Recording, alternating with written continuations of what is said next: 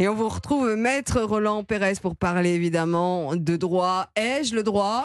De bénéficier, vous savez, du nouveau service de Pôle emploi qui a pour nom maintenant France Travail. Et eh bien oui, il y a une nouvelle loi, euh, la loi pour le plein emploi qui a été votée le 18 décembre dernier. Est-ce qu'elle Mmh. vous a échappé cette loi? Parce que je vois que vous êtes toujours. euh, On suit qu'hier, vous étiez vraiment sur le, sur le pont pour savoir qu'on pouvait conduire dès 17 ans. Bah non, mais euh, on est au courant, oui, bien oui, sûr. oui, vous êtes au courant, vous pouvez, vous pouvez poursuivre cette chronique alors euh, non, non, à ma non, place. j'ai pas Bon. Envie, mais euh, vous pouvez y aller, je vous donne l'autorisation. Alors, France Travail sera donne. progressivement, Ah oui, à partir du 1er janvier 2024, France Travail va être euh, déployé pour remplacer Pôle emploi. Donc, nouveau nom, nouveau logo, nouvelles règles. France Travail Nouveau prend le relais, finalement, de Pôle emploi. Bah, J'espère pas qu'il aura deux Eh, nouveaux chômeurs. mais à partir cas- du moment où les gens qui sont au RSA deviennent inscrits à Pôle emploi, enfin qui s'appelle France Travail maintenant, euh, c'est comme si on les considérait comme de nouveaux chômeurs. Eh ben alors, c'est une, c'est une très très bonne remarque, euh, Christophe. Ah, comme voyez, je suis d'habitude. pas si bête que ça. Puisque, puisque vous avez volé la question des lames, puisque France Travail,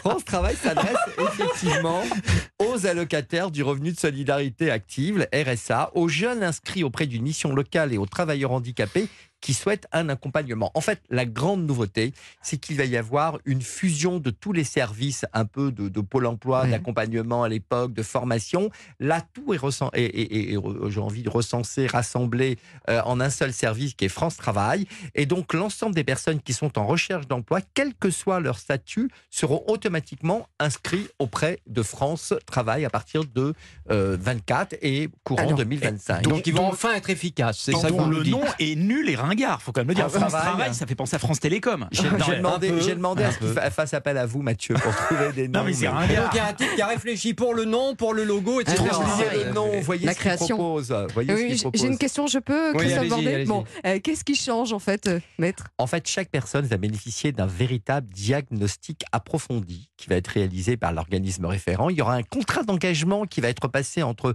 France Travail et celui qui va se présenter, qui est en demande de- de- d'emploi. Mhm. Il devra déterminer les objectifs fixés avec l'accompagnateur en fonction des besoins du demandeur d'emploi. On va avoir un plan d'action qui va être en rapport avec le projet professionnel et les mesures d'accompagnement et ou de formation associées. Je vous ai dit que les organismes de formation et toutes les missions de, fo- de Tout formation est concentré, quoi. tout est concentré maintenant dans France Travail. Euh, en fonction de la situation du demandeur d'emploi, on verra le niveau d'intensité d'accompagnement nécessaire. Ça peut être 15 heures, ça peut être 20 heures, ça peut être plus.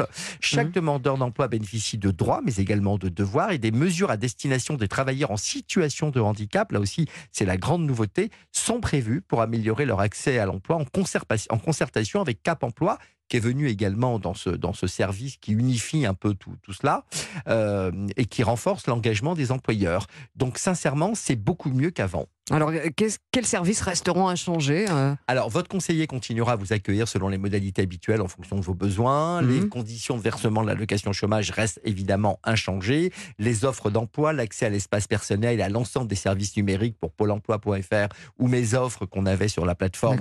Là aussi, ça reste inchangé. L'actualisation mensuelle se fera toujours via votre espace personnel. Bref, là, tout cela va rester inchangé. Et puis, le 3949 reste le numéro de référence pour joindre France Travail. Merci, Qui maître ne- qui Roland n'est pas Pérez. de votre goût, France Travail. moi, je connaissais le 3615, mais ça n'existe plus, ça, je crois. C'est Hein Minitel Qu'est-ce que vous faisiez sur le 3615 Ça nous sera l'objet d'une rajeunit autre pas. chronique. Allez, merci beaucoup.